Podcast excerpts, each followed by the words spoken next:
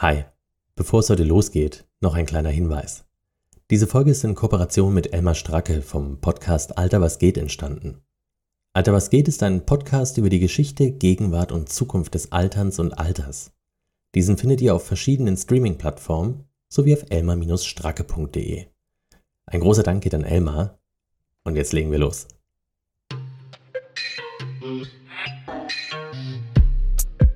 Hallo und herzlich willkommen zu Knowledge, dem Podcast rund um die Themen Altern und Gesellschaft. Mein Name ist Tobi und mit mir begrüßt euch Flo.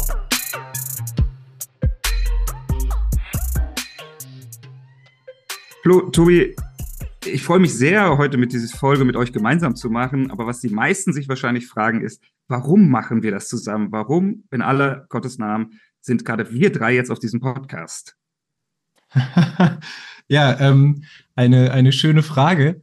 Und ich, ich hoffe tatsächlich, dass sich die Zuhörerinnen und Zuhörer auch mit solcher Inbrunst ähm, die, die Frage stellen, weil das ja dann doch von, ähm, von Engagement beim Zuhören zeugt. Um es, um es kurz zu machen, wir sind ja in ähnlichen Gefilden unterwegs und betreiben beide einen oder alle drei zusammen einen Podcast, der sich um Altsein und Altwerden dreht, sich mit äh, Altern in Gesellschaft auseinandersetzt und da fanden wir es einfach eine sehr schöne Idee, zu sagen, hey, lass uns doch mal drüber reden, wie machst du das, wie machen wir das? Und ähm, ein bisschen auszutauschen ist ja auch ganz schön. Ich glaube, für unsere, zumindest mal für unsere Zuhörerinnen und Zuhörer, denke ich, ist es spannend zu sehen, was macht denn da der Kollege? Wer ist denn das? Und ähm, vielleicht ist es ja äh, für die Personen, die deinen Podcast hören, ebenso interessant. Und zusätzlich, ich denke, ist es, glaube ich, für uns auch einfach ganz nett, mit dem Kollegen mal ein bisschen zu plaudern. Ne? Gut, dass du es vorweggenommen hast. Es war ja auch schließlich deine Idee. Also der Tobi ist auf mich zugekommen und hat mich gefragt, ob ich mir das vorstellen kann, ähm, so eine Crossover-Folge gemeinsam zu gestalten. Ich muss auch ganz ehrlich sein, ich kannte deinen Podcast vorher gar nicht. Oh, und, oh, oh. Und ich muss sagen, er ist echt ein Zugewinn und ähm, deswegen habe ich auch gleich Ja gesagt, als Tobi das vorgeschlagen hat und ich die Gelegenheit hatte, dann mal reinzuhören. Und bin auch ganz froh, dass wir das heute machen können. Und in der Tat finde ich es auch für mich ganz persönlich interessant, weil es ja eben nochmal ein ganz anderer Blick ist auf die Themen, damit ich sag mal so, einem Berufskollegen oder mit einem Podcast-Kollegen darüber zu sprechen, ist ja doch nochmal ein anderer Erfahrungsaustausch, als wenn ich mich jetzt fachlich mit einer Person zu einem ganz dezidierten Thema auseinandersetze. Was natürlich nicht heißt, dass wir gar keine fachliche Tiefe haben, auch wenn man das uns jetzt vielleicht unterstellen mag. Das stimmt. Aber Elmar, lass mich die Frage doch mal gleich an dich zurückgeben. Ich meine, du hast dich ja auch auf dieses Gespräch eingelassen. Was, was reizt dich denn daran? Ja, also ich habe mich auch auf jeden Fall sehr gefreut, dass du dich, Tobi, damals äh, gemeldet hast mit dieser Idee, weil ich das äh, ganz wunderbar finde, dass auch so ein bisschen eine Möglichkeit gibt, mal über das Ganze hinter den Kulissen zu sprechen und wie ist es nicht nur diese Inhalte zu produzieren und äh, was beschäftigt uns da beim Alter, sondern äh, was passiert eigentlich? Wie, wie kommt man zum Podcasten? Wer sind die Menschen hinter dem Mikrofon? Das ist etwas, was mich interessiert, wenn ich andere Podcasts höre mhm. und vielleicht ist das auch eine gute Gelegenheit, uns da ein bisschen zu erklären und nahbarer zu machen. Und und für mich auch einfach über euch mehr zu erfahren und von euch zu lernen. Ich bin mir ganz sicher, dass das Ganze noch ein paar coole Ideen bringt, die ich dann auch nutzen kann. Deswegen freue ich mich sehr auf das Gespräch. Glaube aber, dass es echt mal ganz cool wäre, weil zumindest die Leute, die in Anführungsstrichen über meinen Podcast reinkommen, ja euch gar nicht so genau kennen. Vielleicht könnt ihr ein bisschen was erzählen. Was macht Knowledge und was macht ihr? Wer seid ihr eigentlich? Tobi, fang doch einfach mal an. Mach ich gerne. Ähm, Vielleicht zu mir. Ich bin, ähm, bin Gerontologe von Haus aus, habe in Fechter studiert, zusammen mit Flo. Daher kennen wir uns auch schon, schon lange Jahre. Ähm, habe dann nach dem Studium im Bereich der alters- und generationengerechten Quartiersentwicklung gearbeitet. Beziehungsweise zunächst habe ich eigentlich in einer, einer Hochschule, habe erstmal meine Doktorarbeit geschrieben zum Thema äh, Demenz und Sozialbeziehung beziehungsweise Beziehungsabbruch zwischen Menschen mit Demenz und deren sozialen Umfeld. Habe in der, in der Hochschulbildung, Kompetenzentwicklung in der Lehre ähm, gearbeitet, bin dann in die alters- und generationengerechte Quartiersentwicklung, habe da sehr praxisnah mit verschiedensten Akteuren gearbeitet, in Brandenburg in der Fachstelle Altern und Pflege im Quartier. Bin dann mit gleicher Thematik ins Sozialministerium in Baden-Württemberg gewechselt und äh, leite nun an der Kolping Hochschule Gesundheit und Soziales in Köln den Studiengang Gerontologie, Gesundheit und Care und bin da Professor für soziale Gerontologie. Und sag, äh, als Gerontologe, und ich glaube, du bist jetzt hier der Einzige in unserer Runde, der hauptberuflich eine Gerontologie macht. Mhm. Was haben deine Eltern damals gesagt, als du gesagt hast, ich möchte unbedingt Gerontologie machen? Alte Menschen von morgens bis abends, das wäre mein Ding.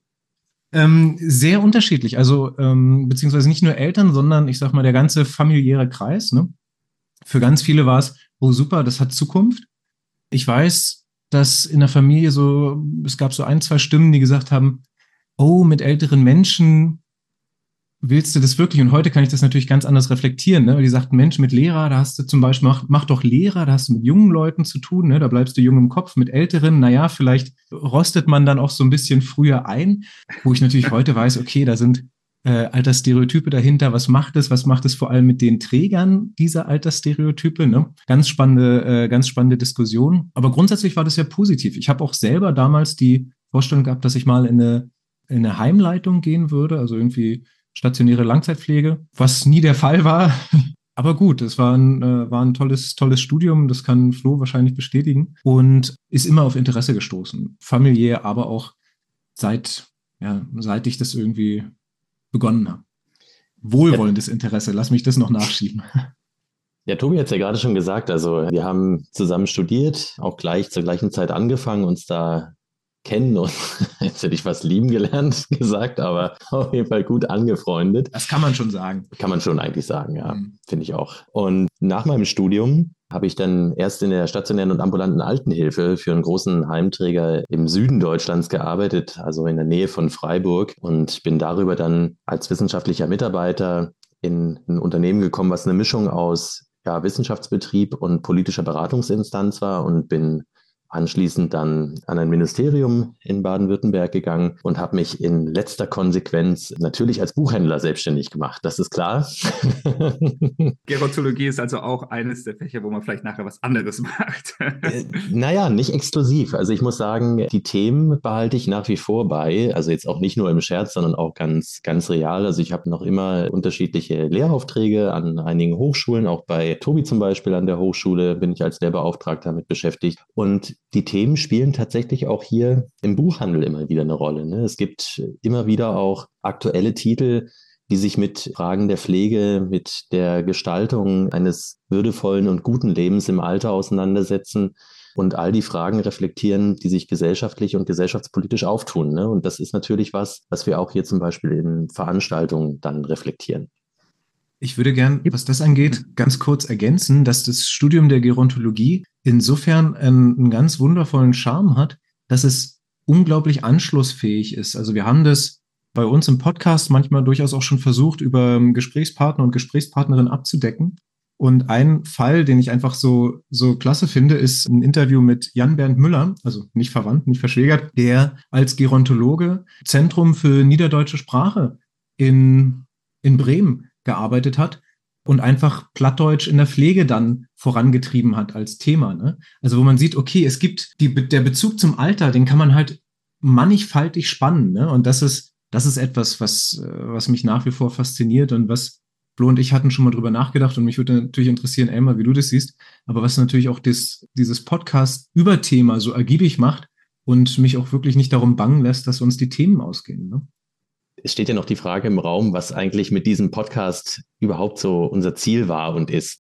Ich finde, Tobis Einlassung eben hat das ganz schön auf den Punkt gebracht. Als wir 2019 oder anfangs ich auf die Idee gekommen sind, diesen Podcast zu machen, da hatte der auch noch keinen Namen. Knowledge ist uns dann abends irgendwann eingefallen, so wie Wissen übers Alter. Ne? Also das war nun ein gutes Wortpaar, was man so zusammenschrauben konnte. Und dieser Hybrid hat uns dann ganz gut getaugt, sodass wir ihn beibehalten haben. Und inhaltlich ging es uns eben darum, genau aus der Erfahrung, dass als wir angefangen haben zu studieren, wir so ein ganz, eine ganz vage Vorstellung davon hatten, was Gerontologie sein kann. Und wenn ich das irgendwo erzählt habe, dann hieß es, ach, ist das was mit Stein? Ach nee, das mit Holz. Das heißt, das war wirklich super unbekannt. Und meine Eltern zum Beispiel hatten wirklich noch, ich will nicht sagen Existenzängste, das ist übertrieben, aber wirklich irgendwie die Sorge, kann das überhaupt was Vernünftiges sein? Die hatten auch keine Vorstellung von der demografischen Entwicklung in Deutschland und anderswo. Und die hatten auch gar keine, sage ich mal, beruflichen Anknüpfungspunkte darin gesehen. Dass das nun heute ganz anders ist und Gerontologie wirklich ein mannigfaltiges Betätigungsfeld ähm,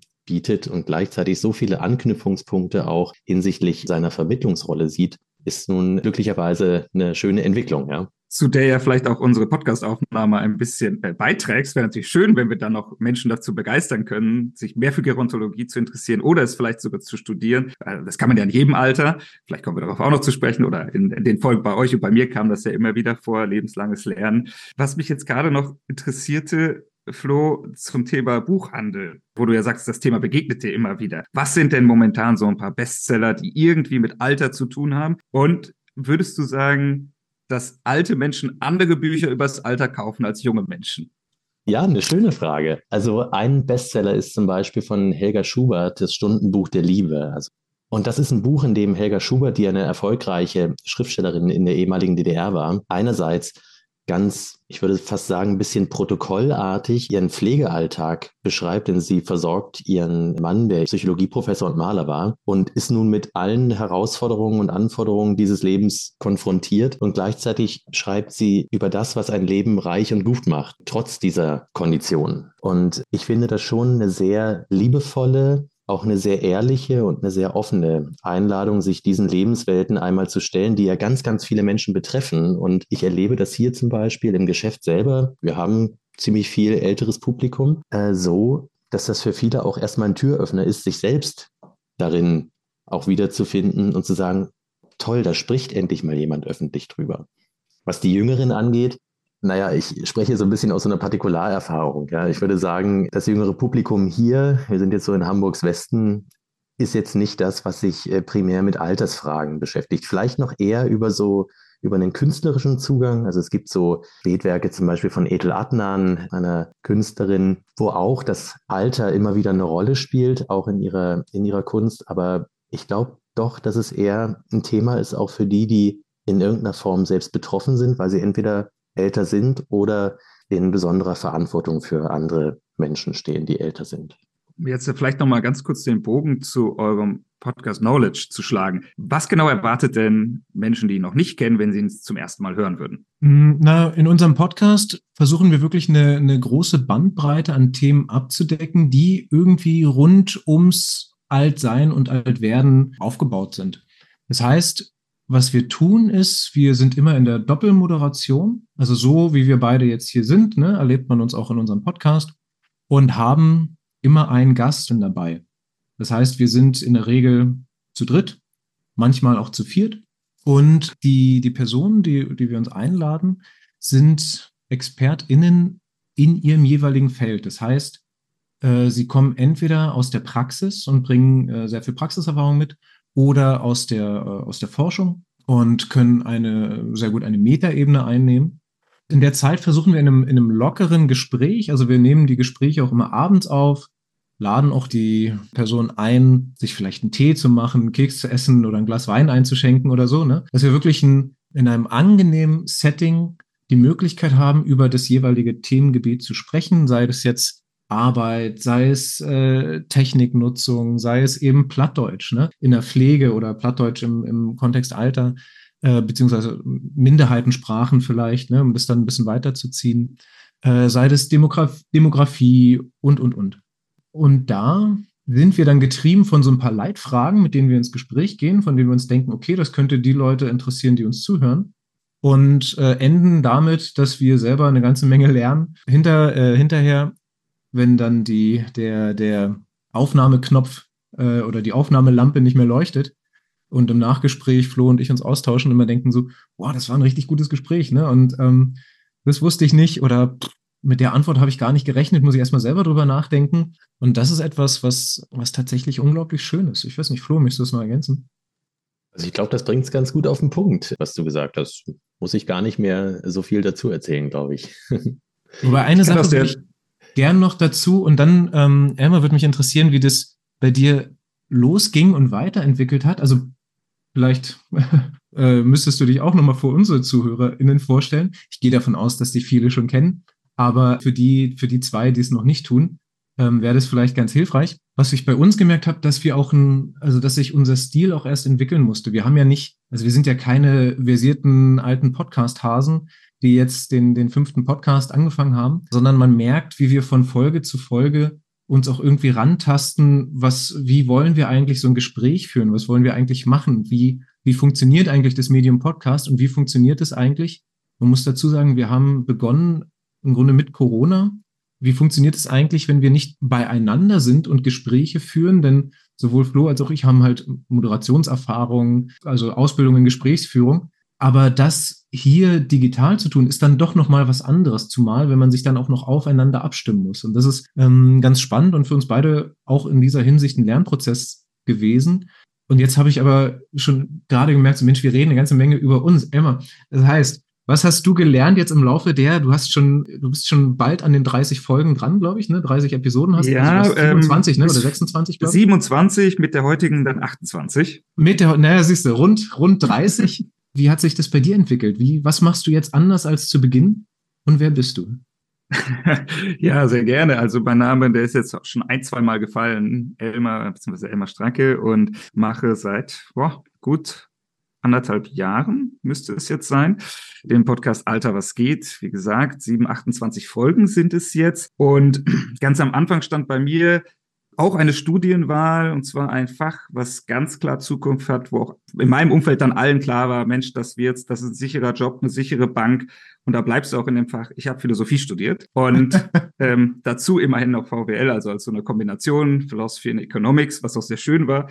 Das äh, führt einen nicht direkt auf den Pfad der Gerontologie, gebe ich zu, und des Alters. Und auch wenn man dann die Hoffnung hat, irgendwie weiser zu werden im Rahmen des Studiums, naja. Jedenfalls war es bei mir so, dass ich meine Art, sagen wir mal, Erweckungserlebnis, den Silberstreif am Horizont sozusagen hatte, bei einer Sommerakademie im Jahr, ruft die Älteren unter den Zuhörern werden sich erinnern, 2014 müsste es gewesen sein. Da ging es um demografischen Wandel im Endeffekt. Und das hat mich schon so ganz schön angefixt und einfach auch mal zu durchdringen, wie funktioniert Demografie, wie funktioniert das Rentensystem, was müssten wir vielleicht ändern, was rollt da auf uns zu. Und dann gab es noch ein, zwei berufliche Stationen, an deren Ende ich mir dann irgendwie überlegt habe, Mensch, ich würde doch ganz gern nochmal irgendwie auch in der Tiefe akademisch in so ein Thema einsteigen. Eine Promotion, finden auch alle immer ganz toll, großartige Idee. Ähm, das wär's. Und habe dann aber in der Tat oder bin meinem Fach treu geblieben und mein Doktorvater in Bayreuth sagte dann, Mensch, du könntest auch bei mir promovieren. Wir müssen nur das Thema irgendwie so zuschneiden, dass es auch ein philosophisches ist. Und dann gab es so ein bisschen Themenbrainstorming und ich fand dann die Frage eigentlich spannend, die bis heute mir immer noch, auch nach 26, 27, 28 Folgen ungelöst scheint. Was ist eigentlich Sinn und Zweck des Rentensystems? Wie begründet man das Rentensystem? Oder später ist da ein bisschen zugespitzt gewesen, die Altersgrenze ähm, eigentlich moralisch, ethisch, was, was, was ist Sinn der ganzen Übung? Und es stellte sich dann im Laufe der, äh, der Dissertation und Promotionsarbeit heraus, du, so klar ist das alles gar nicht. Und so ganz explizit ist das auch nie ausformuliert. Das sind so verschiedene Ziele, die auch ein bisschen widersprüchlich sind. Armutsvermeidung oder Leistungsbelohnung. Und bei der Altersgrenze will man es auch nicht so genau wissen. Dadurch bleibt es eine schön politische Frage und man kann da alles mal fordern anstatt das an irgendwelche klaren Indikatoren zu koppeln.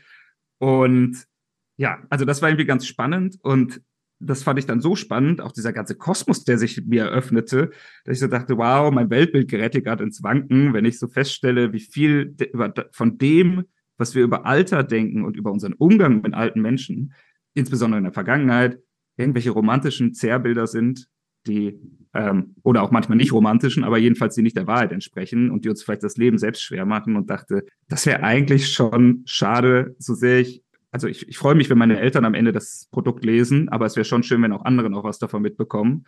Und bin dann äh, erstmal ins Science Slam Business eingestiegen. Gar nicht Podcast, also aber auf der Bühne gestanden was auch viel Spaß gemacht hat, aber das Format war mit Corona dann erstmal tot, mhm. ähm, aus nicht ganz überraschenden Gründen und dadurch kam dann irgendwie die Idee, machst du den Podcast, macht sonst quasi niemand und äh, dann ähm, schauen wir mal. Aber immerhin, es, es gab am Anfang Leute, die prophezeiten sinngemäß, naja, die meisten Podcasts sterben ja nach drei Folgen. Mal doch läuft er. Und ich hoffe, das geht noch eine Weile weiter. Das hoffen wir auch. Und wie hat sich denn, ähm, nochmal auf die eine Frage zurückkommt, wie hat sich deine Herangehensweise ans, ans Tun, ans Podcasten geändert? Also was hast du gelernt von der ersten bis zur 28. Folge? Ähm, ehrlich gesagt, eine ganze Menge. Die wichtigste Lektion die wichtigste technische Lektion, die ich gelernt habe, ziemlich schnell ist langsamer sprechen. Das lernen, glaube ich, die meisten Menschen sehr schnell, wenn sie auf der Bühne stehen oder am Mikro. Und ich weiß noch, ein alter Klassenkamerad, der nach meiner ersten oder zweiten Folge sagte, du, dein Podcast ist wirklich der einzige, den ich auf reduzierter Geschwindigkeit hören muss. Man überschätzt das so ein bisschen. Ja, aber ich glaube auch ansonsten, was die Rhetorik, Intonation etc. angeht und im Laufe der Zeit so eine Entwicklung beispielsweise, dass ich Gäste habe. Das am Anfang vom Konzept her dachte ich, ich mache das alles allein und recherchiere das. Äh, das ist auch nett, es ist nur sehr viel Aufwand. Und ich habe jetzt auch nicht die Weisheit mit Löffeln gefressen. Hm. Und es ist auch häufig, glaube ich, angenehmer zuzuhören, wenn es eine zweite Stimme gibt oder wie heute eine dritte. Ja, das sind so ein paar Evolutionen, die es da gab. Und dadurch kann ich auch noch einfacher vielleicht eine größere Vielfalt abdecken. Jedenfalls, denn der Punkt, also vielleicht sollte ich noch mal ganz kurz sagen, worum es eigentlich geht bei mir im Podcast an dieser Stelle. Ähm, ich ich sage immer, es ist alles außer Anti-Aging was mit Alter zu tun hat. Mhm, mhm. Im Sinne von, ich, ich habe den Eindruck, es gibt viele, die so Altersratgeber machen, wie werde ich glücklich alt, wie werde ich schön alt, wie werde ich schlau alt und was auch immer, ja, oder wie werde ich gar nicht alt. Aber mir geht es wirklich mehr so darum, äh, aus philosophischer Sicht oder aus soziologischer Sicht, wie gehen wir mit Alter um, wie gehen andere damit um, ähm, was, was sind da so Phänomene, die interessant sind, die wir nicht auf dem Schirm haben und so weiter. Und ähm, das ist einfach eine tolle Themenvielfalt meiner Ansicht nach und ich hoffe auch aus Sicht derjenigen, die hin und wieder zuhören. Ich habe mich gerade gefragt, als du gesagt hast, dass du ja anfangs allein an begonnen hast, den Podcast zu machen. Wir haben das ja bewusst nicht so gemacht. Ich kann mir für meinen Teil sagen, auch ein bisschen aus der Furcht, mich allzu sehr zu exponieren, also auch mal schief zu liegen oder so. Das wollte ich gern anderen überlassen und fand das auch ganz angenehm in der Idee. War das gar kein Thema für dich, äh, dass du hm. auch, ich sag mal, blamieren ist natürlich jetzt ein bisschen weit hergeholt, aber dass du mal so richtig falsch liegen kannst und das dann so öffentlich auffällt? Also, Puh, jetzt weiß ich natürlich nicht, ob die krassen Koryphäen in den jeweiligen Bereichen auch zuhören. Da würde ich mich sehr geschmeichelt fühlen. Und wenn sie mir dann sagen, das war Unsinn, dann nehme ich das auch gerne auf. Hm, mein Gefühl ist, also ja, das ist ein großes Problem. Ich habe schon den Anspruch, wenn ich da was erzähle, insbesondere wenn ich eine eigene Folge habe, dass es auch irgendwie Hand und Fuß hat oder ich das guten Gewissens vertreten kann, als wenn ich daraus jetzt eine wissenschaftliche Arbeit machen würde. Das hat nur den Nachteil, dass die Recherchen für so eine Folge extrem lang dauern, weil ich schon den Anspruch habe, irgendwie belegen zu können, was ich erzähle. Und das wisst ihr selbst aus der Praxis. Nicht hinter jeder Fußnote äh, verbirgt sich wirklich irgendeine Quelle. Ähm, nicht alle Statistiken sind so, wie man sie gerade braucht, etc. Und man kann da echt viel suchen und leider nicht diese coole, sexy Zahl dann finden, die man irgendwo mal aufgeschnappt hat. Und dadurch, also so eine Folge dauert echt lange vorzubereiten. ja, das glaube ich sofort. Sag mal, angenommen, du hättest jetzt unbegrenzt Zeit, eine Folge vorzubereiten, ne? Würdest du dann lieber das als Solo-Folge oder lieber mit einem Gast machen? Das ist eine sehr, sehr gute Frage. Ähm, ich glaube, ich könnte mir auch so ein bisschen so ein Hybrid vorstellen, wenn ich jetzt unbegrenzt Zeit habe, dass ich sage, ich bereite so ein bisschen ein Fundament vor und mache dann ein Interview. Aber die Frage ist, bezieht sich unbegrenzt Zeit dann auf die Folge an sich, auf die Spanne der Folge, weil hm, das ist vielleicht ein bisschen schwierig zuzuhören, oder einfach nur auf die Vorbereitungszeit. Und was, man, was ich mir eher dann vorstellen könnte, wäre zu sagen, zwei Folgen ein Thema, einmal sozusagen meine Vorbereitung und dann mit dem Vorwissen und Gast nochmal ein bisschen tiefer einsteigen. Hm, ja, also ich, das wäre ganz nett. Das Problem ist, wie gesagt, wenn ich sie selber vorbereite, das ist schon nah an unendlich, ist mein Gefühl. Und hast du denn Themen für dich? Also du hast ja gesagt, dass das Rentensystem vor allen Dingen eine Sache ist, die dich massiv beschäftigt, sowohl in deinem Promotionsvorhaben als auch äh, jetzt thematisch im Podcast. Aber gibt es so ein Thema, von dem du sagen würdest, das ist jetzt im Laufe der Folgen dazugekommen und beschäftigt dich entweder jetzt schon massiv oder wäre eines, das dich auf jeden Fall in der, sag mal, näheren und absehbaren Zukunft dich in der Tiefe auch nochmal reizen würde, sich damit auseinanderzusetzen? Also in meiner Dissertation geht es in der Tat, also grob um kalendarische Altersgrenzen. Da braucht man den Kontext des Rentensystems, deswegen ist da auch vielleicht unnötig ausführlich, aber ich finde sehr spannend die Geschichte des Rentensystems erklärt und erläutert, bis, also bis heute dem Grunde nach. Im Podcast selbst habe ich zum Beispiel noch keinen Gast oder Gästin gehabt über das Thema Finanzierung des Rentensystems in Zukunft. Das ist eine Lehrstelle, auf, wo ich unbedingt noch also ich habe auch Leute, von denen ich glaube, das wäre cool, aber das habe ich bisher nicht gemacht. Äh, andere Themen, die ich hm, so ein bisschen so, an denen ich ein Interesse entwickelt habe, wo ich denke, das ist cool. Und ich bin froh, dass die schon mal drin sind, ist sowas wie Einsamkeit, Alterseinsamkeit. Mhm. Also äh, das ist ein Thema, wo ich glaube, dass mir das vor vier, fünf Jahren, als ich mit der ganzen Sache angefangen habe, nicht so präsent war. Und jetzt glaube ich, es ist cool und vielleicht kannst du es auch aus deinem Buchhandelsdasein bestätigen, weil mein Gefühl ist, da erscheint auch immer mehr zu dem Thema medial, äh, Einsamkeit bei jungen Menschen, aber auch bei alten Menschen. Und das wäre so ein Thema, was ich ja, also wo ich froh bin, dass das schon mal platziert ist. Eine Sache, die, die mich jetzt besonders interessiert und äh, weshalb ich mich auch auf dieses Gespräch freue oder gefreut habe und immer noch über das Gespräch freue, ist, du hast ja schon gesagt, du bist der Philosoph, blickst natürlich aus einer oder durch eine philosophische Brille auf das Thema Alter und Altern. Jetzt würde mich interessieren, was, was prägt diesen Blick oder was was ist, ähm, was ist bezeichnend für diesen Blick? Weil man natürlich an die, an, anhand dieses Blicks wieder etwas über sich selber lernt. Ne? Also als ich deine Folgen gehört habe, mir ist beispielsweise aufgefallen, und das ist jetzt sicherlich erstmal nur äh, eine Art vereinfachte Wahrnehmung, dass du politischer in deinem, in deinem Herangehen bist. Ne? Das spricht natürlich auch, oder das, das korrespondiert ja auch mit deiner, mit deiner Doktorarbeit. Ich fand äh, beispielsweise die Folge mit den Altersgrenzen, die, die fand ich total gut. Ne? Ähm, hat mir also die kleine, kleine Hörempfehlung für die, die es noch nicht gehört haben, mir total gut gefallen. Das heißt also, dieses, was ich wahrnehme, ist schon, du hast einen, einen anderen politischen Zugang als wir. Ich glaube, wir haben eher so einen, so einen sozialen, gesellschaftlichen Zugang. Aber was macht, was darf man von einem Philosophen erwarten, der aufs Alter blickt? Ja, wie bei allen Philosophinnen und Philosophen natürlich ganz klare Worte und überhaupt keine verschachtelten und verschwurbelten Sätze. Das wäre zumindest meine Hoffnung, wenn Leute mhm. zuhören. In der Tat, ich, ich, ich hätte, das erste, was mir in den Sinn kam, ist sowas wie Begriffsklärung. Also, aber das ist natürlich äh, an sich eine wissenschaftliche Methode. Nur glaube ich, dass äh, bei der philosophischen Betrachtung auf Altersfragen immer so ein Schritt zurückgehen am Anfang ist und dann zum Beispiel die Frage zu stellen, okay, Alter, aber was meinen wir jetzt mit Alter? Hm. Und dann zu fragen, okay, reden wir jetzt vom existenziellen Alter, meinen wir das biologische Alter, soziale Alter, wie hängen die miteinander zusammen? Und zu gucken, okay, welche davon sind jetzt relevant eigentlich für die Individuen und für ihre moralische Position, für die Lasten und Vorteile, die sie haben in der Gesellschaft etc.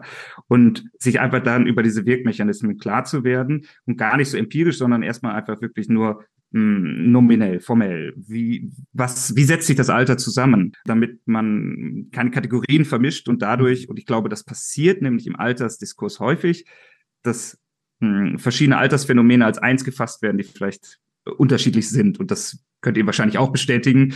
Aber äh, Absolut, das ja. ist, glaube ich, sozusagen der philosophische, die philosophische Herangehensweise. Klar, äh, per Definition ist das meistens relativ moralisch aufgeladen, was wir als äh, Philosophen oder als Moralphilosophen machen.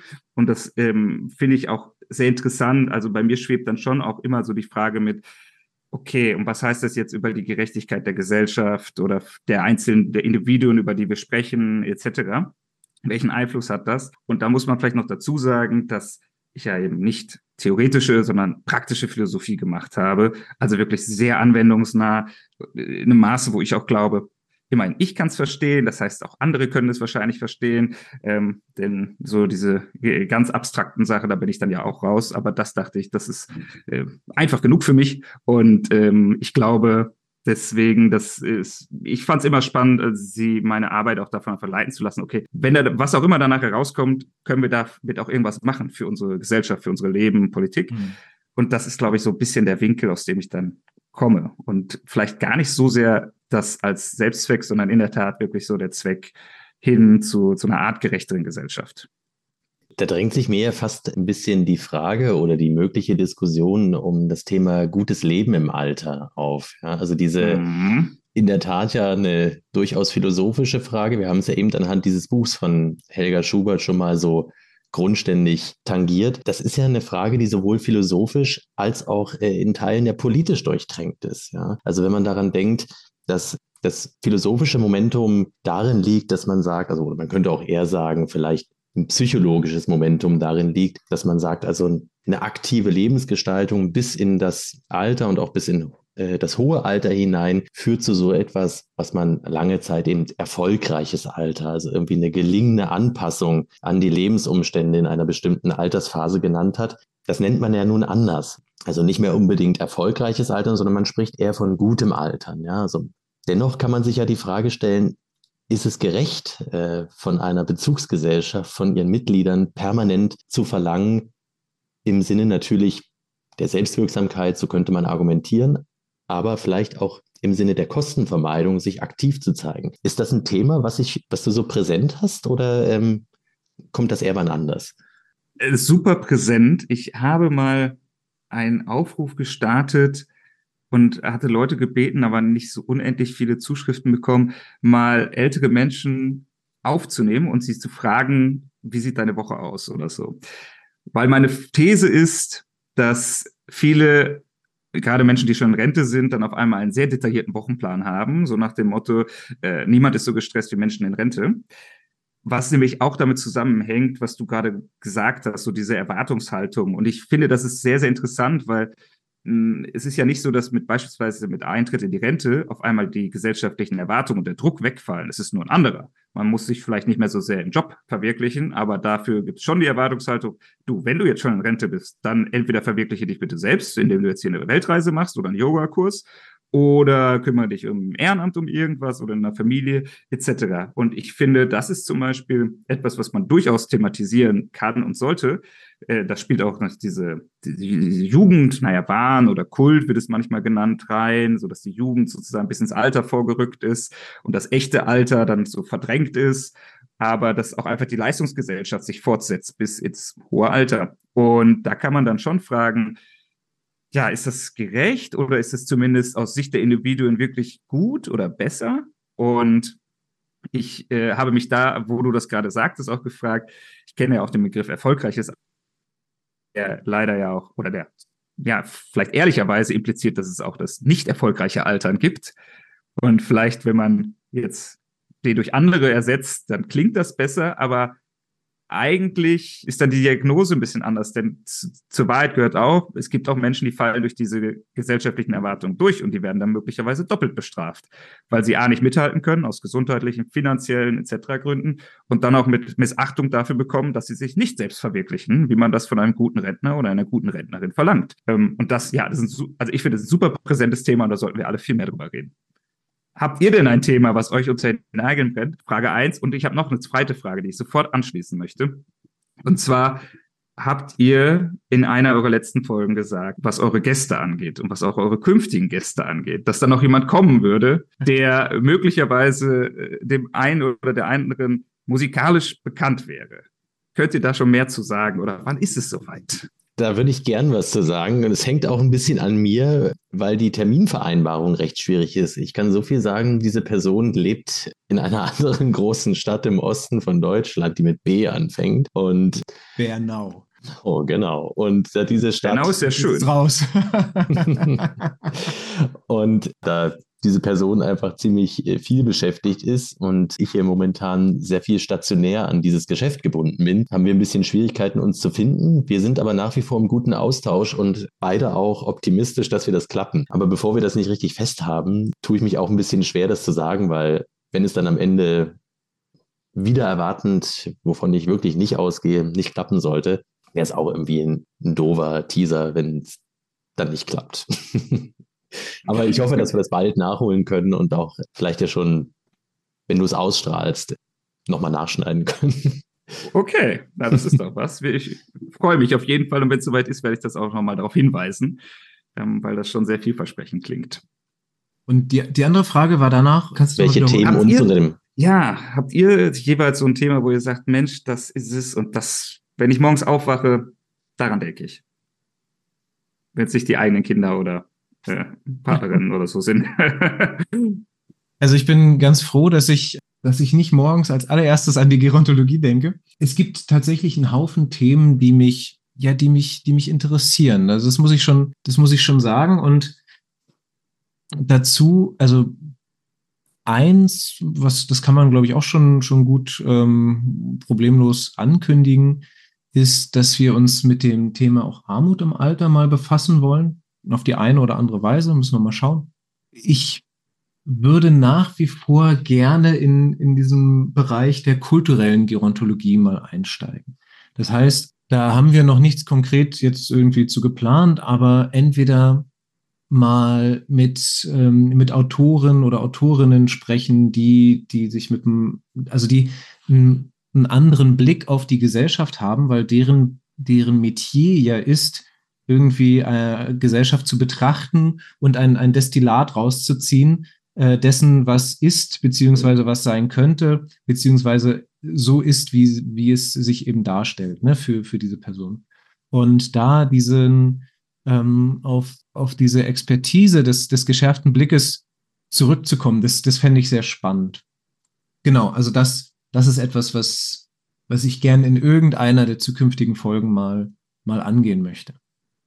Mir geht das ganz ähnlich. Also so Alter und Kreativität, vor allen Dingen jetzt auch nochmal aus unserem Gespräch heraus, ist ein Thema, was mich neben dem musikalischen Aspekt, den wir da natürlich haben äh, oder den wir davor haben, eine Sache, aber du hattest ja vorhin angesprochen, wie es so im Literaturbetrieb ist. Und auch da merke ich, es gibt ja auch von jüngeren Autoren immer mehr Werke, die sich mit dem Alter beschäftigen. Und für mich ist schon die Perspektive oder wird sie immer interessanter, was eigentlich die die kreativen, sag mal, Zündungsmomente sind, an denen Leute in einer bestimmten späteren Lebensphase anfangen zu sagen, das ist jetzt für mich der Aufhänger, ein Buch zu schreiben, einen Diskussionsbeitrag zu starten, mich gesellschaftlich einzubringen. Also darüber mehr zu erfahren, fände ich auch ganz interessant, also genau wie Tobi sagt. Und ein anderes Thema, das habe ich so ein bisschen aus meinem leider noch unfertigen Dissertationsprojekt mir noch selbst vererbt. Und das ist das Thema Demenz und Recht. Also ich habe mich in meinem vorherigen Berufsleben sehr viel eben mit äh, den Lebenswirklichkeiten, also auch ganz lebenspraktisch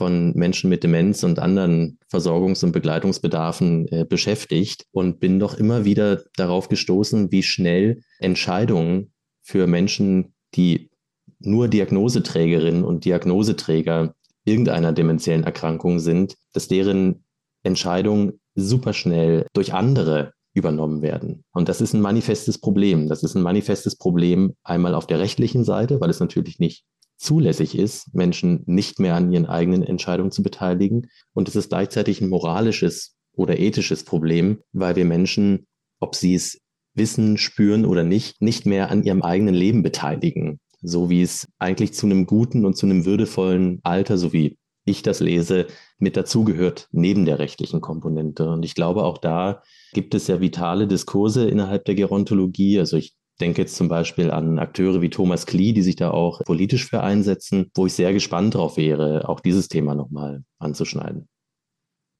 Also ich glaube auch, das ist ein Thema, wo man hm, nicht nur in gerontologischen Podcasts, sondern auch in anderen häufiger drüber reden könnte, Feldern. Ich denke an die ganzen äh, juristischen Auseinandersetzungen und ähm, ich, ja, Demenz ist ja auch ein Thema, was größer werden wird. Das ist gut wie schlecht. Also gut, weil wir älter werden, schlecht, weil das Krankheitsbild einfach in der Menge zunimmt.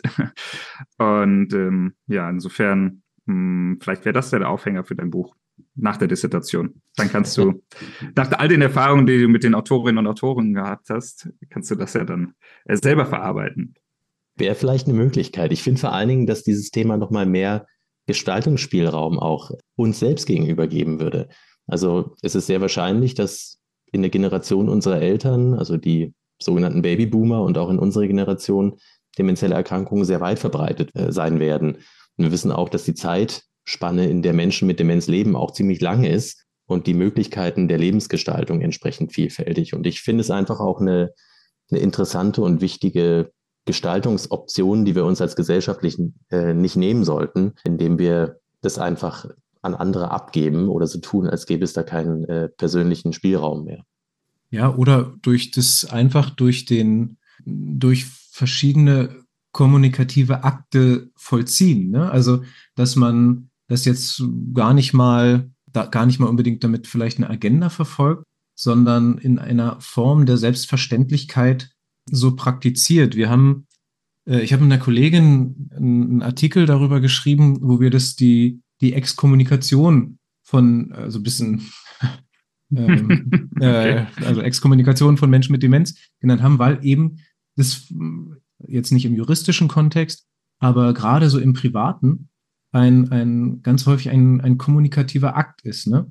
der, dem, der dem vorausgeht und den man erstmal zunächst analysieren muss, um dann zu schauen, was kann man denn eigentlich machen? Was kann man, und da wieder der Punkt, ne, der ja auch so ein bisschen dein Leitmotiv ist, Elmar, ähm, was kann man den Leuten an die Hand geben, um dann ähm, vielleicht dem entgegenzuwirken oder zunächst erstmal zu erfassen, was ist. Ne? Und das ist schon, schon, schon ein großes Thema, das man eigentlich auch nicht im Ganzen aus meiner Sicht erfassen kann, sondern immer nur mal von der Seite, mal von jener beleuchten. Ich glaube, grundsätzlich bei, man gibt den Menschen immer schon viel an die Hand, wenn man ihnen eine Brücke baut, um sich mit unangenehmen Dingen zu beschäftigen mhm. und nicht das Alter oder auch den Tod hier aus dem Leben zu verdrängen, was wir, glaube ich, ganz gerne machen und auch eher zunehmend noch gesellschaftlich. Und irgendwann hatte ich jetzt gehört, ich weiß nicht, ob das stimmt, vielleicht wisst ihr das, dass es irgendwie kaum noch Leichenwagen gibt, sondern die von außen mittlerweile auch aussehen wie normale Autos, weil die Menschen das irgendwie unangenehm finden, ähm, wenn das wirklich so ein dezidierter Leichenwagen ist. Aber das fällt so ein bisschen in, ich mag vielleicht auch so eine Legende sein, aber äh, das habe ich mir letztens habe ich das mal aufgeschnappt. Jedenfalls erinnert mich das auch daran, wie ähm, diese berechtigte Kritik, dass wir alte Menschen, die eine gewisse Gebrechlichkeit erreicht haben, im Abschieben, im Altersheim etc. Und zwar, was jetzt, ich will gar nicht sagen, dass es immer schlimm sein muss im Altersheim, aber wir neigen, glaube ich, dazu, so unangenehme Erscheinungen des Alters oder des Todes an so, und das, den Begriff fand ich gut, Unorte zu schieben. Mhm. Orte, denen wir selber nicht begegnen, in die wir nicht reingehen. So, außer wir sind jetzt wirklich selbst betroffen. Und das ist dann umso schmerzhafter, wenn man dann doch betroffen ist. Mhm. Und ich mhm. glaube, man könnte das besser vorbauen.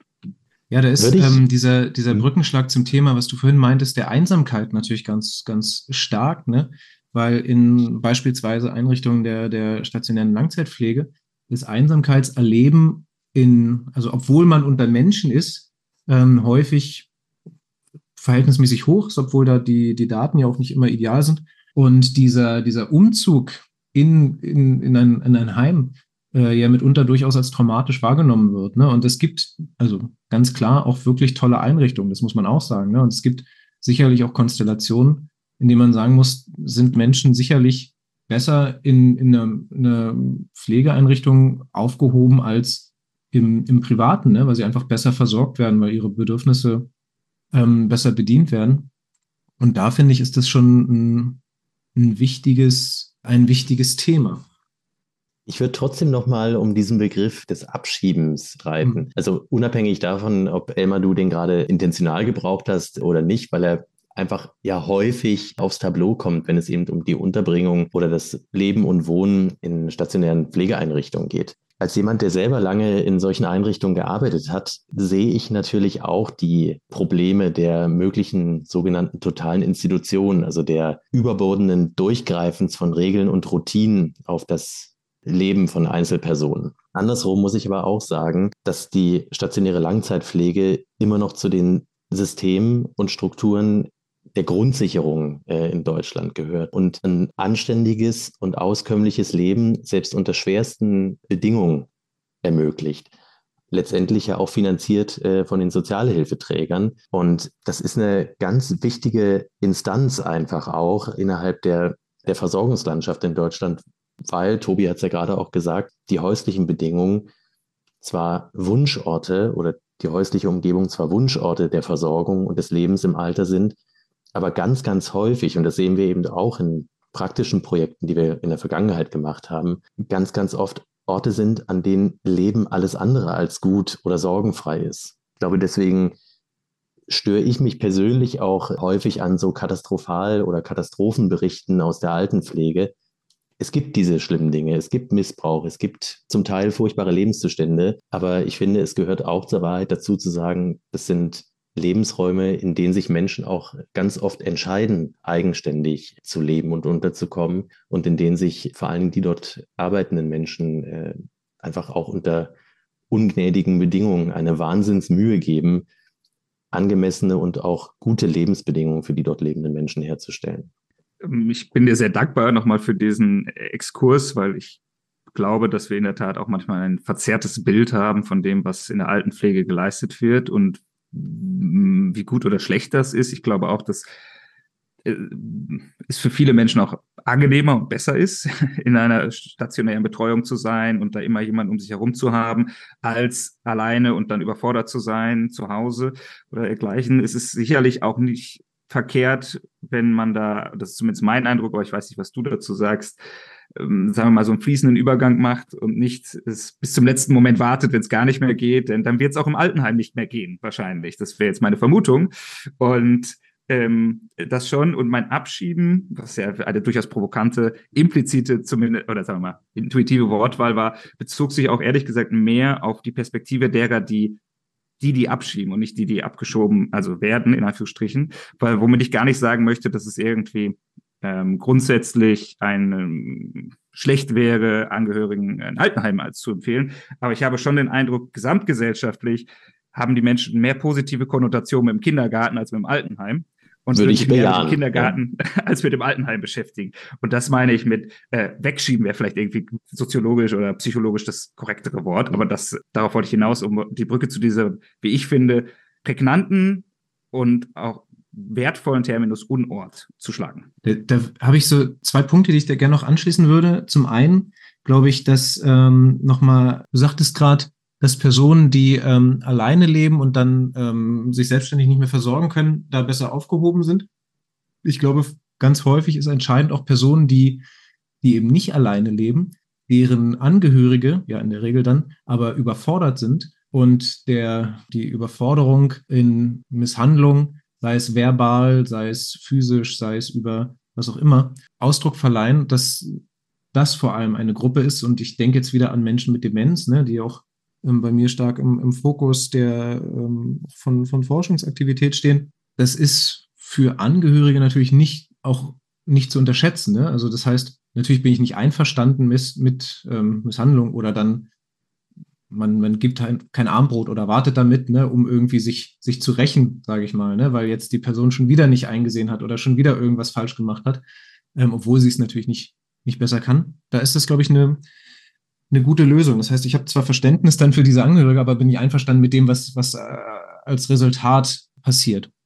Und der, der zweite Punkt, den habe ich jetzt ah, schon wieder vergessen. Ja, mir fällt dazu noch was ein, Tobi, was eigentlich an deinen alten Job auch anknüpft. Die Debatte, was man ja jetzt auch in unserem Gespräch merkt, es geht ja auch viel wieder um Gerechtigkeitsfragen und das mhm. Thema der Mitbestimmung, also sowohl der Selbstbestimmung in so einer Einrichtung als auch der kollektiven Mitbestimmung, ist ja auch eins, was hoch, also hochgradig schwierig zu organisieren ist. Ja, eine Idee, also ich meine, Klaus Dörner hat schon in den 80ern gesagt, schafft die Heime ab, der Soziologe. Dass das vielleicht nicht die letzte und beste Idee ist oder war. Wir haben ja immer noch Heime, wie ich finde, auch sehr zu Recht. Aber die Frage ist natürlich, wie betten wir die in unsere Gesellschaft ein und wie machen wir, und deswegen fand ich Elmar dein Wort des Unwortes ganz, ganz griffig. Unortes. Ja. Hm. Ich glaube, du hast Unwort gesagt, ne? Ach so, vielleicht habe ich ein bisschen genuschelt. Also des Unortes äh, mhm. ganz griffig, weil es von vielen, glaube ich, wirklich so wahrgenommen wird. Und die Idee zum Beispiel der Quartiersentwicklung ist ja auch eine zu sagen, wir machen diesen unbekannten Ort, sage ich mal, und unzugänglichen Ort zu einem, der so selbstverständlich zu betreten ist, wie eben meinetwegen der Kindergarten oder andere äh, öffentliche Einrichtungen, denen man ohne Angst und Scham begegnen kann. Und ich finde vor allem das, das, ähm, das Wichtige, dieser, dieser Unort, ich glaube, da spielen zwei Aspekte eine Rolle. Einmal, ne, wie du sagst, er ist nicht zugänglich oder man würde gar nicht auf die Idee kommen, da jetzt hineinzugehen, äh, wenn, wenn nicht ein Verwandter oder Angehöriger, Zugehöriger dort wäre, ne, oder man vielleicht dort arbeitet. Das heißt, hier eine Offenheit zu schaffen, die gleichzeitig die Privatsphäre der Bewohnerinnen und Bewohner respektiert. Also das darf man auch nicht vergessen. Man kann ja nicht einfach durch deren Lebensraum latschen. Gleichzeitig aber auch, ich finde, dazu gehört auch eine Öffnung des Umfeldes für die Bewohnerinnen und Bewohner. Ne? Also, es, dass es in zwei Richtungen geht. Das ist ganz spannend, wie sowas gelingen kann. Äh, dieser Unort ist für mich aber vor allem dadurch gekennzeichnet, dass, oder was ich jetzt assoziativ mit Unorten verbinde, sind Orte, die Vergessen produzieren. Im Sinne von, ich bin in, weiß ich nicht, an einem Flughafen, der ist einfach so gestaltet, dass es im Grunde nur eine Transitzone ist. Ne? Ich bin da und halte mich auf, um irgendwo anders zu sein ähm, aber nicht an diesem Ort selbst. Das heißt, äh, ich gehe aus dem Flughafen raus und habe eigentlich schon wieder vergessen, dass ich da war. Ich weiß nur, ah, ich war mal, also ich war in dem Gebäude, aber es ist nichts mehr, was, was irgendwie innerlich ein Echo hervorruft. Ne? Und ich glaube, wenn wir eben eine, dann meinetwegen eine Pflegeeinrichtung als Unort oder wenn eine Pflegeeinrichtung im Sinne eines Unortes tatsächlich auch gestaltet ist und sowas gibt es ja, die dann letztendlich, ich sag mal, ein langes Warten auf den Tod sind, ne? dann ist es wirklich trist. Ne? Aber man kann eben auch ein, ähm, solche Orte beleben und das gibt es natürlich. Ne? Ob Altenheime jetzt abgeschafft gehören oder nicht, habe ich noch keine finale Meinung dazu, muss ich ehrlich sagen. Aber natürlich kann man die so gestalten und zwar auch in dem, in dem beispielsweise das Quartier oder das soziale Umfeld oder das, der, der Stadtteil ne, einen Zugang dazu bekommt, in dem über den ganz natürlich äh, Regung, Austausch stattfindet. Leben im Sinne von Belebung über, über sei es Musik, Essen, wie auch immer, ne? sei es vielleicht auch mitunter Konsum, ne? also der ja sicherlich auch in, in, in bestimmten äh, Zusammenhängen identitätsstiftend sein kann. Das heißt, da nicht nur diesen, diesen Ort zu begreifen als, als Transit, sondern irgendwie als, als Lebensraum ist, denke ich, ganz wichtig. Und diesen Punkt, jetzt weiß ich wieder, was ich, was ich vorhin noch sagen wollte, wenn ich da vielleicht noch direkt anknüpfen kann, diese Angst vom Tod ne, und dieses Wegschieben von, von Tod. Ich glaube, es führt auf der anderen Seite aber auch zu sehr intensiven Auseinandersetzungen mit dem Tod oder dem Bedürfnis zumindest. Ich glaube, dass, dass es noch nicht genug Angebote gibt, diesem zu folgen. Und jetzt schließt sich noch ein, ein, eine weitere Klammer wieder äh, zu Folgen, die uns interessieren könnten. Ähm, es gibt so etwas wie, also es gibt ja so Erste-Hilfe-Kurse, ne? Und es gibt auch, äh, bin ich letztens drauf gestoßen, so etwas wie Letzte-Hilfe-Kurse. Also wie begleite ich beim Tod? Ne? Und ich glaube, dass hier sowas auch ein spannendes Thema ist, gerade um es, um dem eine Plattform zu bieten und in die in die, in die Weite zu tragen. Also nicht, dass wir jetzt unendlich Hörer und Hörerinnen hätten. Wir hätten natürlich alle, glaube ich, gern noch mehr Personen, die zuhören. Aber natürlich haben wir, bieten wir ja eine gewisse Plattform. Und ich glaube, darüber auch ähm, hier ganz, ganz praktisch, ganz, ganz nahbar, ganz handlungsorientiert Hinweise zu geben, wie, kann ich eigentlich mit, mit Sterben und Tod umgehen, sei es mein eigener oder der von liebgewonnenen Personen. Ne? Und da ist, glaube ich, ein ganz, ganz hohes Bedürfnis da, und auch eine ganz hohe Notwendigkeit. Und ähm, aus meiner eigenen anekdotischen, meinem anekdotischen Wissen, also jetzt nicht irgendwie forschungsbasiert, würde ich sagen, dass uns ähm, vor allem Rituale fehlen. Ne? Also mit Wegbruch von, von Kirche als großer Pfeiler für die Gestaltung unseres Lebens. Ich glaube, uns, uns fehlt irgendwie einen, ein, eine Regulation von, was, was mache ich denn jetzt eigentlich? Ne? Und wenn ich nicht, nicht einen Rosenkranz bete oder ich bin nicht in der Kirche. Ich weiß nicht, was tatsächlich angemessene Verhalten religiös geprägt dann ist. Ne? Aber wenn ich nicht ein, gewisse, äh, ein, gewisses Protokoll habe, dass ich, dass ich, das mir Halt gibt, dann bin ich eben haltlos. Ne? Und ich glaube, da wäre es schön, wenn man, wenn man Menschen etwas an die Hand geben kann. Ähm, da hast du, glaube ich, jetzt einige sehr schöne Punkte genannt. Mir ist vor allen Dingen die, die letzte Hilfe jetzt als Begriff stehen geblieben. Die werde ich wahrscheinlich nie wieder vergessen und für die Menschen, die zuhören, höchstwahrscheinlich auch nicht. Ich glaube auch, dass in der Tat Tod ein bisschen verdrängt wird. Ähm, und da ist mir jetzt auch nochmal klar geworden, und damit für die Zuhörerinnen und Zuhörer, dass es kein Missverständnis gibt, ähm, noch einmal auf diesen lustigen Begriff abschieben, wegschieben zurückzukommen oder jetzt verdrängen, äh, dass so wie wir jetzt drüber reden oder auch ich es meinte, es darum geht, dass wir es gesamtgesellschaftlich äh, von uns wegschieben. Ich glaube, die einzigen, die es nicht können und auch nicht wollen, das sind ja die Angehörigen selbst. Mhm. Und niemand äh, trifft so eine Entscheidung, äh, wer ins Pflegeheim geht oder nicht, äh, leichtfertig. Also äh, da Menschen die ihre Angehörigen nicht dauerhaft zu Hause pflegen, beispielsweise zu unterstellen, sie würden die einfach irgendwie leichtfertig äh, wegschieben oder sowas. Äh, das finde ich ziemlich hart, weil ich glaube, dass das eine Entscheidung, die sich niemand leicht macht und da äh, spielen viele Bedürfnisse eine Rolle und manchmal ist es auch einfach die bessere Entscheidung und auch muss ja auch keine schlechte sein. Was mir jetzt noch einfiel, weil wir vorhin mal ganz kurz bei den Autorinnen und Autoren waren. Jetzt noch mal ein kurzer Sprung zurück auch angesichts der durchaus fortgeschrittenen Zeit, mhm. weil die äh, Zeit hier mit euch wie im Flug vergeht und sehr viel Spaß macht. Und zwar ähm, ist es so, dass ich sogar in der Tat auch schon mal eine Zusage hatte, die aber leider nicht da ist dann was dazwischen gekommen, da ist es verlaufen und dann schreibt dieser Mann einfach viel zu viele Bücher. Äh, meine Zusage von Peter Sloterdijk hatte über sein Buch äh, Wer kein Grau gedacht also Farbe Grau, Alter etc. Jetzt muss ich das wahrscheinlich selber nochmal komplett durchanalysieren und diese Folge alleine machen. Puh. Oder es finden sich, Oder wenn er es hört, dass er dann doch jetzt noch mal Lust hat. Oder äh, Menschen, die äh, Sloterdijk-Exegeten sind. Aber äh, vielleicht ist das noch mal so zum langsam Ende unserer gemeinsamen Folge hin eine ganz Überleitung auf, vielleicht finden wir noch ein, zwei kreative Fragen. Und zwar dachte ich jetzt dran, man kann natürlich fragen, so auf welches Alter, mit dem ihr euch ja viel beschäftigt, freut ihr beide euch? Oder gibt es eine Alterserscheinung, wo ihr sagt, das ist eigentlich gar nicht so schlecht?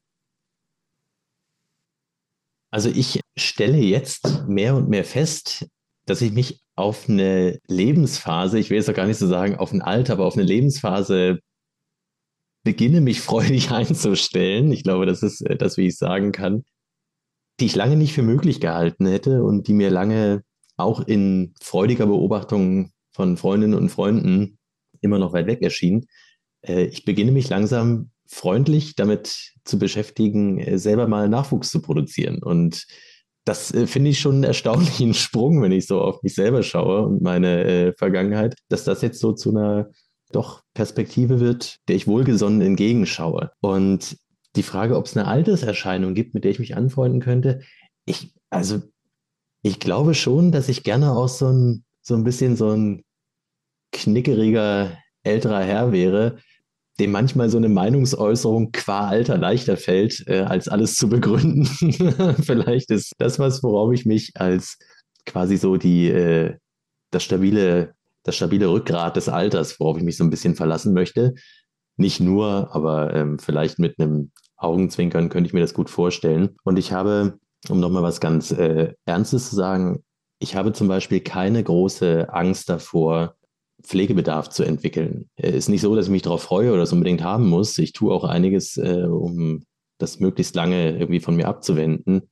Aber ich muss doch sagen, dass ich durch meine Beschäftigung mit der Gerontologie und durch meine Erfahrung, die ich mit vielen tollen Menschen in meinem Leben sammeln konnte, äh, insbesondere älteren und pflegebedürftigen Menschen, doch ein gewachsenes und starkes Vertrauen in meine mich umgebende Gesellschaft habe, die mir hoffentlich ein gutes Leben auch unter erschwerten Bedingungen ermöglichen wird. Und das sowohl in Gegenwart derer, denen ich eng verbunden bin, als auch gegenüber denen, die ich jetzt noch nicht kenne äh, und die vielleicht mal irgendwann in einem beruflichen Kontext für mich Sorge tragen werden. Und auch das hat mir die Beschäftigung mit Gerontologie gebracht, mir davon differenziertes und auch ein aufgeräumtes Bild zu geben, das mir die Angst vom Alter nimmt.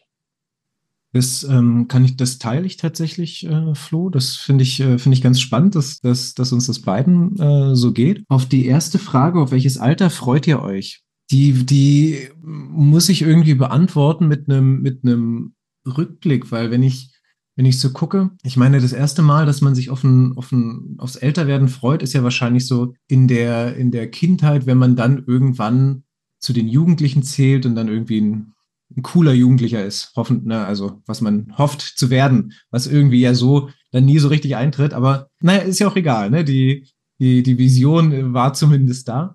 Und dann irgendwann denkt man, ah, wenn ich 18 bin, ne, dann, dann, dann bin ich erwachsen. Was, sich dann, wenn man 18 ist, auch nicht so richtig anfühlt. Und dann denkt man irgendwann, wenn ich 30 bin, dann, dann weiß ich eigentlich, wie der Hase läuft, was, was man natürlich auch nicht tut. Ich jedenfalls nicht.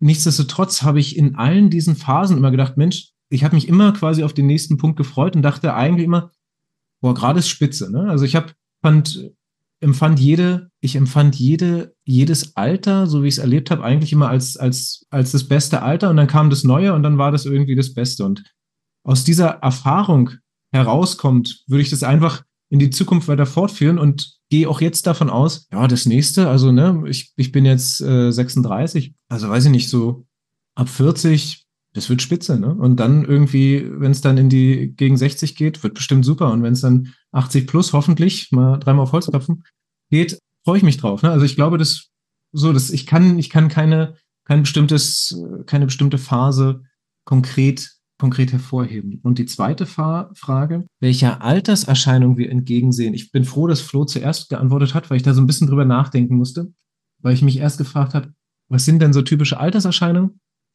Und dann ähm, ich gemerkt habe, dass ich mich schwer getan habe, das zu beantworten.